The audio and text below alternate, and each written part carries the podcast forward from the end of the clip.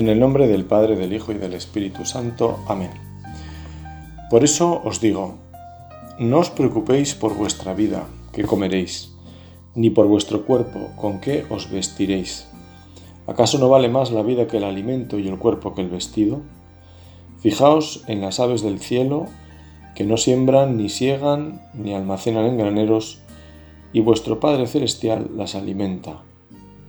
¿Es que no valéis vosotros muchos más que ellas? ¿Quién de vosotros, por mucho que cavile, puede añadir un solo codo a su edad? Y acerca del vestir, ¿por qué preocuparos? Contemplad los lirios del campo, cómo crecen, no se fatigan ni hilan. Y yo os digo que ni Salomón, en toda su gloria, pudo vestirse como uno de ellos. Si a la hierba del campo que hoy es y mañana la echan al horno, Dios la viste así, ¿cuánto más a vosotros, hombres de poca fe? No andéis pues preocupados diciendo ¿qué vamos a comer? ¿qué vamos a beber? ¿con qué nos vamos a vestir? Por todas esas cosas se afanan los paganos. Bien sabe vuestro Padre Celestial que de todo eso estáis necesitados. Buscad pues primero el reino de Dios y su justicia, y todo lo demás se os dará por añadidura. Por tanto, no os preocupéis por el mañana, porque el mañana traerá su propia preocupación. A cada día le basta su contrariedad. Vamos a meditar con esta palabra del Señor de modo especial que titulábamos a cada día le basta su afán. Ese afán San Lucas lo llama contrariedad, su preocupación, podríamos decir también sus disgustos. Al final una mirada a nuestra vida y al hoy de nuestra vida, confiando en este Padre providente que la Iglesia confiesa, porque Jesús así nos lo enseñó. Y el texto que acabo de leer pues es suficientemente claro en ese sentido. La verdad que nuestra vida se puede comparar, se ha comparado y me parece que es, bueno, pues es una comparación acertada, con un libro en blanco sobre el que nos toca escribir. Y necesariamente lo hacemos con nuestros actos, incluso con nuestros pensamientos y deseos, también nuestras omisiones. Porque verdaderamente es un libro especial.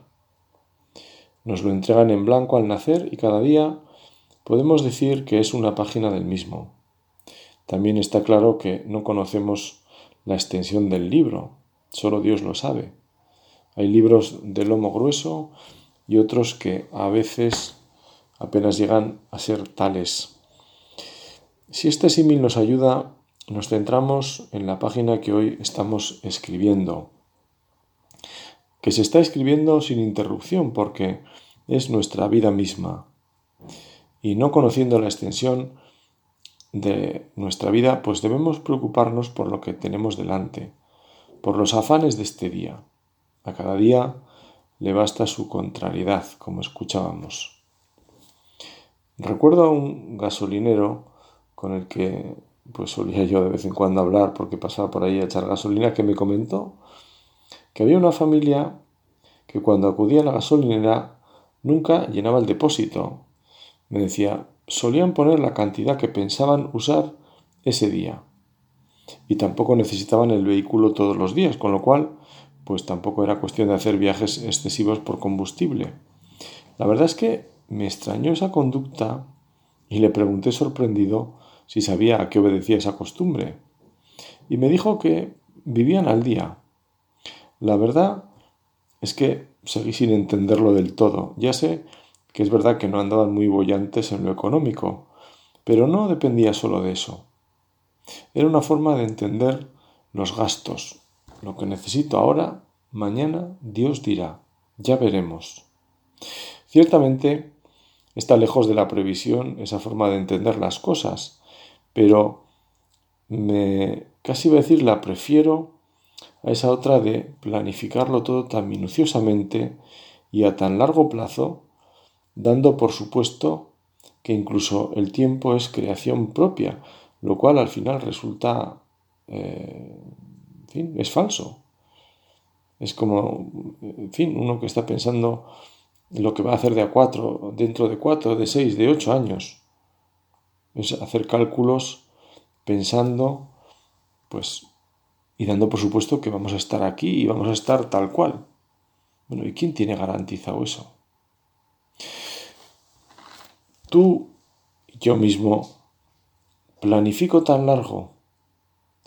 Seguramente, como dice la máxima, en el medio está la virtud. Decimos ni tanto ni tan calvo.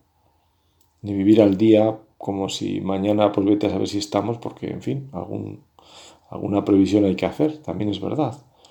Pero tampoco esa otra de tenerlo todo calculado y, en fin, y vivir como si realmente todo dependiera al final de nosotros. Y no es así tampoco. Y Jesús, fíjate que es tajante, es un texto muy, muy potente en este sentido, ¿no?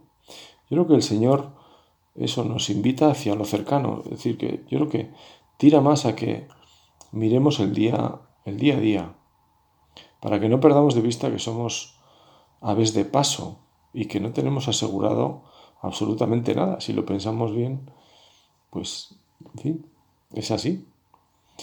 Por eso, también es bueno que nos acostumbremos con frases, con expresiones, pues, sencillas, pero muy hondas, a decir cosas como, haré esto, bueno, estaré, bueno, si Dios quiere. Hasta mañana, si Dios quiere, se decía antes, era una cosa común. Recuerdo que un arzobispo de nuestra diócesis llegó a escribir una carta pastoral en un estilo concreto, como él solía hacerlo, invitando a recuperar este lenguaje que se estaba perdiendo y que en el fondo refleja una forma cristiana de entender la vida. Detrás de un si Dios quiere hay mucho, hay fe, hay vivir en las manos de Dios o querer vivir en las manos de Dios y pedirle al Señor que no olvidemos nunca esto, que estamos en sus manos y por lo tanto debemos actuar en consecuencia. Es cierto que la oración nos sitúa en esa coordenada y nos recuerda nuestra condición pues frágil y contingente. No somos necesarios. Si faltamos la vida seguirá.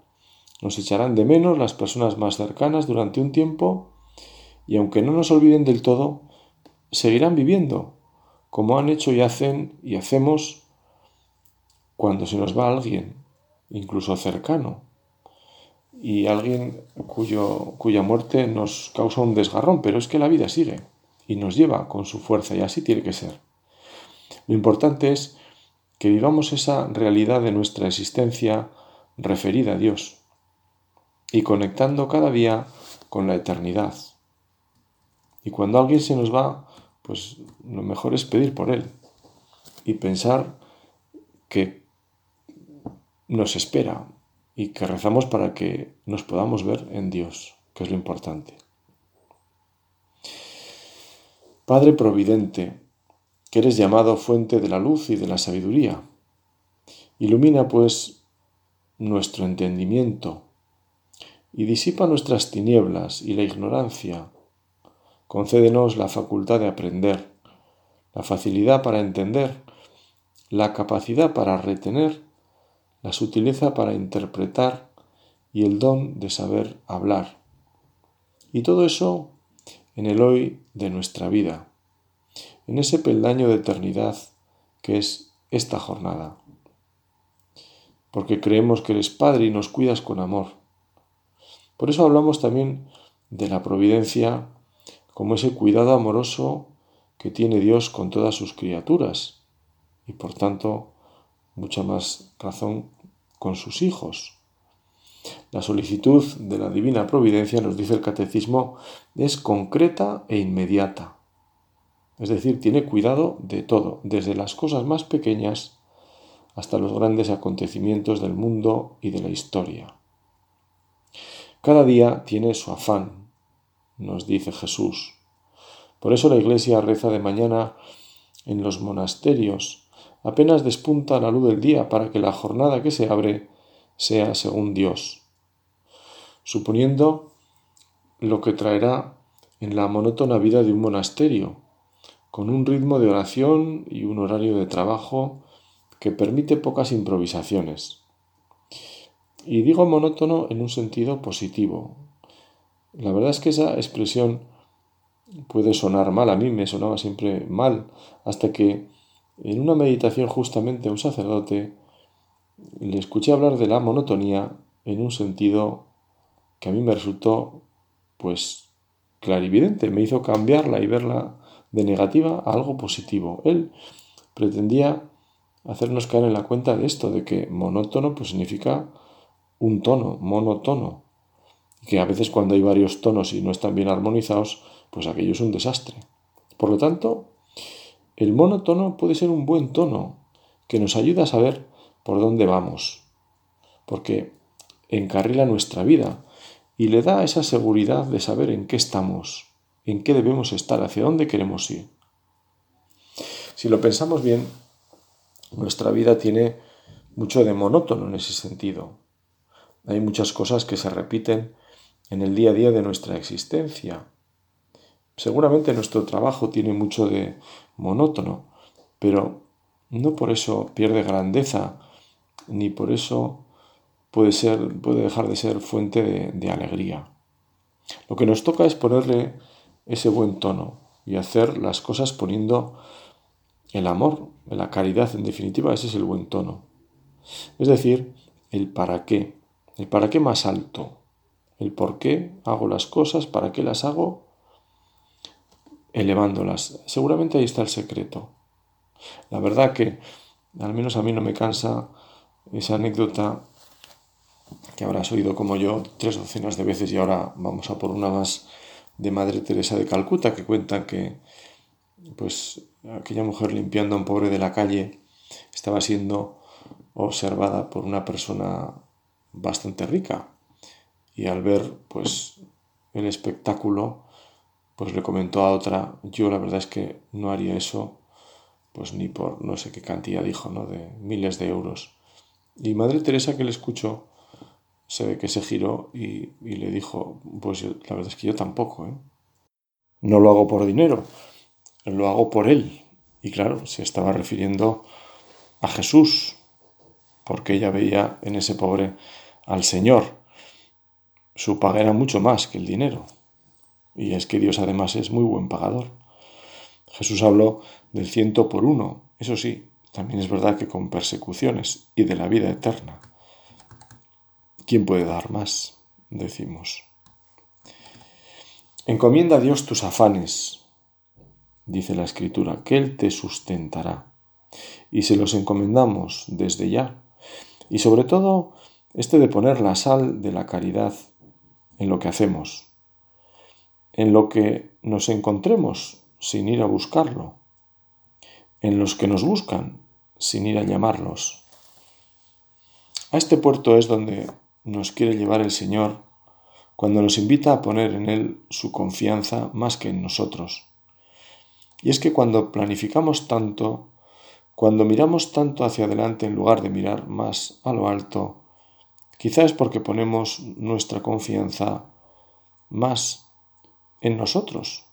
Y los santos bien lo sabemos, solían rezar pidiendo justamente lo contrario. Señor, que me fíe más de ti, que me fíe menos de mí. Ese es el camino que lleva la vida, poner cada vez más nuestra confianza en Dios, justamente porque nos conocemos mejor y sabemos de qué pasta estamos hechos, y si Dios nos dejara de su mano, solo haríamos desastres. Porque tú, Señor, estás con nosotros todos los días, podremos hacer cosas sensatas o medio sensatas, como decía aquel. La, la experiencia Así nos enseña las cosas. En esta línea me parece que hablaba también el Papa Francisco del peligro de la mundanidad. El cristiano decía no puede convivir con el espíritu del mundo, la mundanidad que nos lleva a la vanidad, a la prepotencia, al orgullo, Y esto es un ídolo, no es Dios, es un ídolo, decía con fuerza el Papa. Y la idolatría es el pecado más fuerte. Cuando en los medios de comunicación se habla de la Iglesia, creen que la Iglesia son los sacerdotes, las religiosas, los obispos, los cardenales y el Papa. Pero la Iglesia somos todos nosotros. Y todos nosotros debemos despojarnos de esta mundanidad el espíritu contrario al espíritu de las bienaventuranzas, el espíritu contrario al espíritu de Jesús. Nuestra jornada debe arrancar con el mejor de los deseos, buscar al Señor. Este es el verdadero afán, o debe serlo, el que debe enriquecer nuestro día entero. Cuando las cosas las hacemos por Dios, cuando en los acontecimientos de cada día intentamos ver el paso de Dios, estamos siguiendo las palabras del Señor. De lo contrario, nuestros afanes serán vanos, seguramente nuestra vana gloria. Y con el salmista queremos decir, no a nosotros, Señor, no a nosotros, sino a tu nombre da la gloria. Así afirmaba San Juan Pablo II que la búsqueda de Dios es un elemento esencial de la vida cristiana y ponía a la Virgen como guía segura de ese itinerario. Buscar al Señor, decía el Papa, sí, buscar a Cristo, buscar su rostro, buscadlo cada día, desde la aurora con todo el corazón, buscadlo con la tenacidad de la tsunamita, con el asombro del apóstol Andrés, con el impulso de María Magdalena. Así queremos acogernos nosotros a la intercesión de estos buscadores de Dios que han sido los santos, los que no se han conformado con una vida mediocre, sino que han puesto la sal de la caridad en todo lo que hacían, por Dios y su gloria, por el bien de las almas, buscando servir y no ser servido ni servirse. Buscad al Señor en la hora de la alegría y en el tiempo de la desolación. Imitad a María, que afligida va a Jerusalén en busca de su hijo de doce años, y más tarde, al comienzo de la vida pública de Jesús, corre solícita a buscarlo, preocupada por algunos rumores que le habían llegado con respecto a él, seguía diciendo el Papa. Sentir la urgencia de buscar a Dios es ya un don que hay que acoger con corazón agradecido. En realidad es siempre Dios quien sale primero a nuestro encuentro, porque Él nos ha amado primero, dice San Juan. Buscar a Dios es consolador, pero también exigente. Supone renuncias y opciones radicales. ¿Qué implica esto para vosotros en la actual situación histórica? Seguramente una intensificación de la oración personal y una revalorización del silencio del corazón, sin contraponer jamás la contemplación a la acción, la oración a las celebraciones litúrgicas, la necesaria huida del mundo a la presencia de vida junto a los que sufren.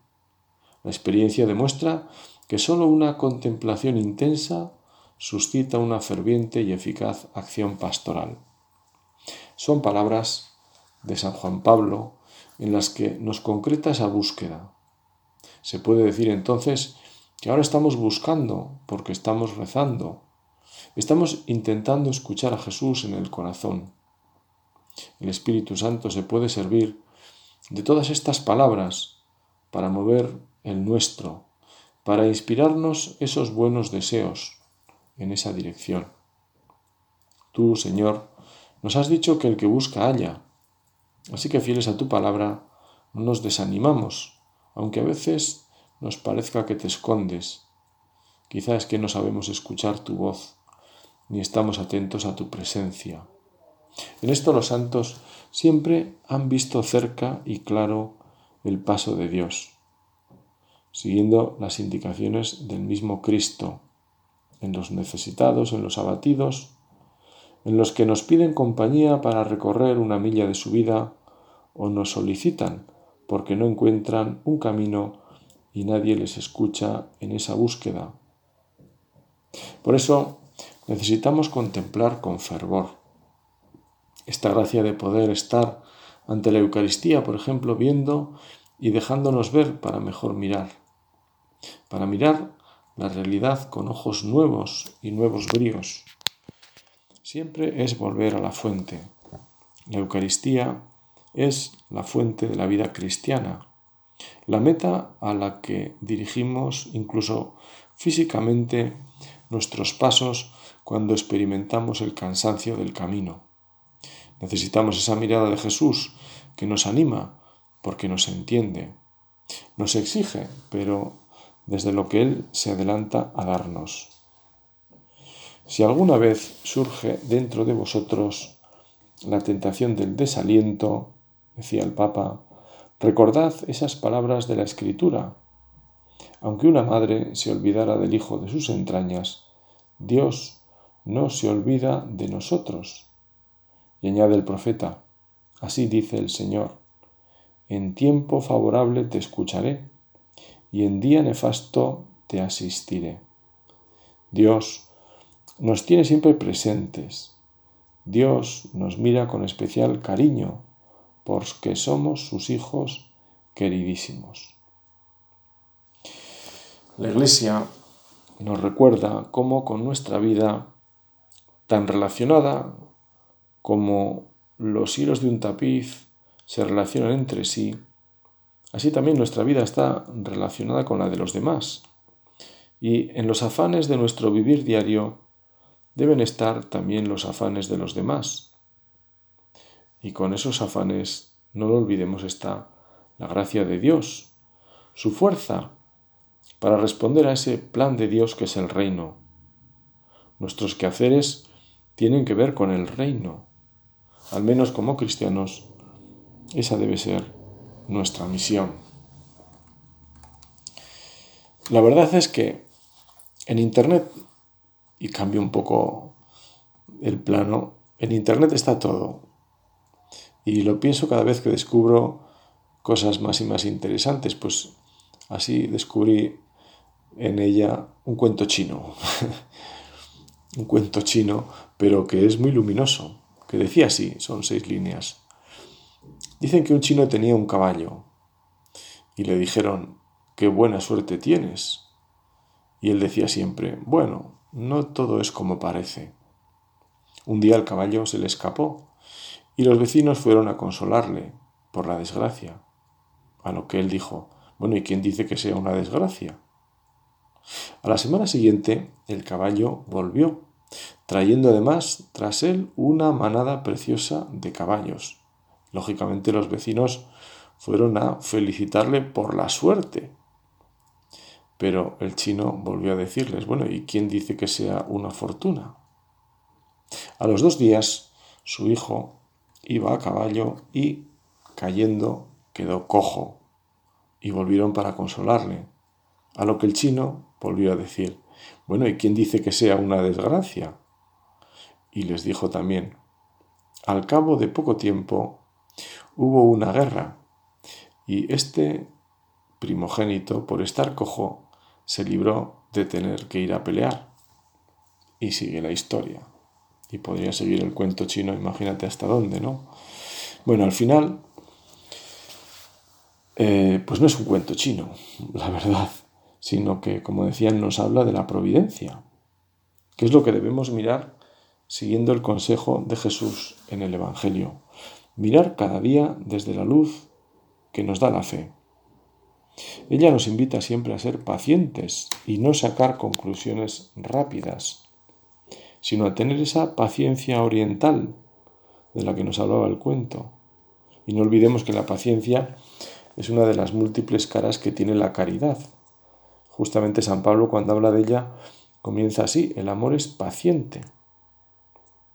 El catecismo nos recuerda que la solicitud de la divina providencia es concreta e inmediata, como decía antes. Las Sagradas Escrituras afirman con fuerza la soberanía absoluta de Dios en el curso de los acontecimientos.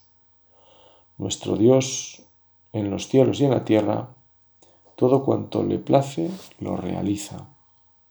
Y de Cristo se dice, si Él abre, nadie puede cerrar. y si Él cierra, nadie puede abrir. Hay muchos proyectos en el corazón del hombre, pero solo el plan de Dios se realiza. La experiencia nos va enseñando, y es algo en lo que he visto coincidir a muchas personas, que nuestra vida discurre por sus caminos y no tanto quizá por los nuestros. Es decir, que aunque es cierto que somos libres para actuar con las limitaciones que tienen, en fin, pues nuestras posibilidades, no es menos cierto también que la vida nos va poniendo ante situaciones que van marcando nuestro camino y en las que uno tiene la impresión de no ser el protagonista. Es como si el tiempo nos va enseñando que vamos más respondiendo a lo que la vida nos presenta que siendo protagonistas de ella. Sin quitar nada, fin, a nuestra iniciativa y a la responsabilidad, nuestra historia va discurriendo por donde las circunstancias nos van llevando. El secreto está en verlas con ojos de fe, no pensar en ellas como simples casualidades o golpes de fortuna o desgracias sin sentido, sino vivirlas como un encuentro con Dios. Así lo han hecho los santos. Así nos lo enseña Dios mismo con la historia de la salvación, en la que los hombres y mujeres de fe vivían desde su confianza en Dios todas las circunstancias, también las que no entendían y sufrían. Jesús nos ha dicho que le llamemos a Dios Abba en los días de bochorno y en los de cierzo, cuando hay brisa suave y también cuando hay tormentas con rayos, incluso aunque los veamos caer cerca. Dios es Dios del presente. No existe ni el pasado, queda solo en la memoria, es la experiencia de la vida, ni el futuro que forjaremos con lo de ahora. Solo existe una realidad, la presente, y esta es la que debemos afrontar. Así expresaba esto una pensadora cristiana también. En pocas palabras, pues me parece también muy luminoso. En la maravilla que es la vida cristiana, siempre estamos comenzando este libro de nuestra vida. El perdón y la penitencia borran lo torcido y escabroso y nos permiten reanudar el paso de un modo nuevo, con ilusión renovada, porque sabemos que Dios está con nosotros en el hoy. Este día es todo lo que tenemos. Si lo pensamos bien, sacaremos fuerza de esta palabra con la que Dios nos da su vida y nos llena de esperanza. Qué luminoso nos resulta también, como siempre, y en esto San José, el hombre del trabajo en el taller, el hombre de la perseverancia en el día a día. A él que le tocó estar en ese día a día atento a Dios, viviendo desde esa serenidad que da saber en qué manos estaba la Sagrada Familia.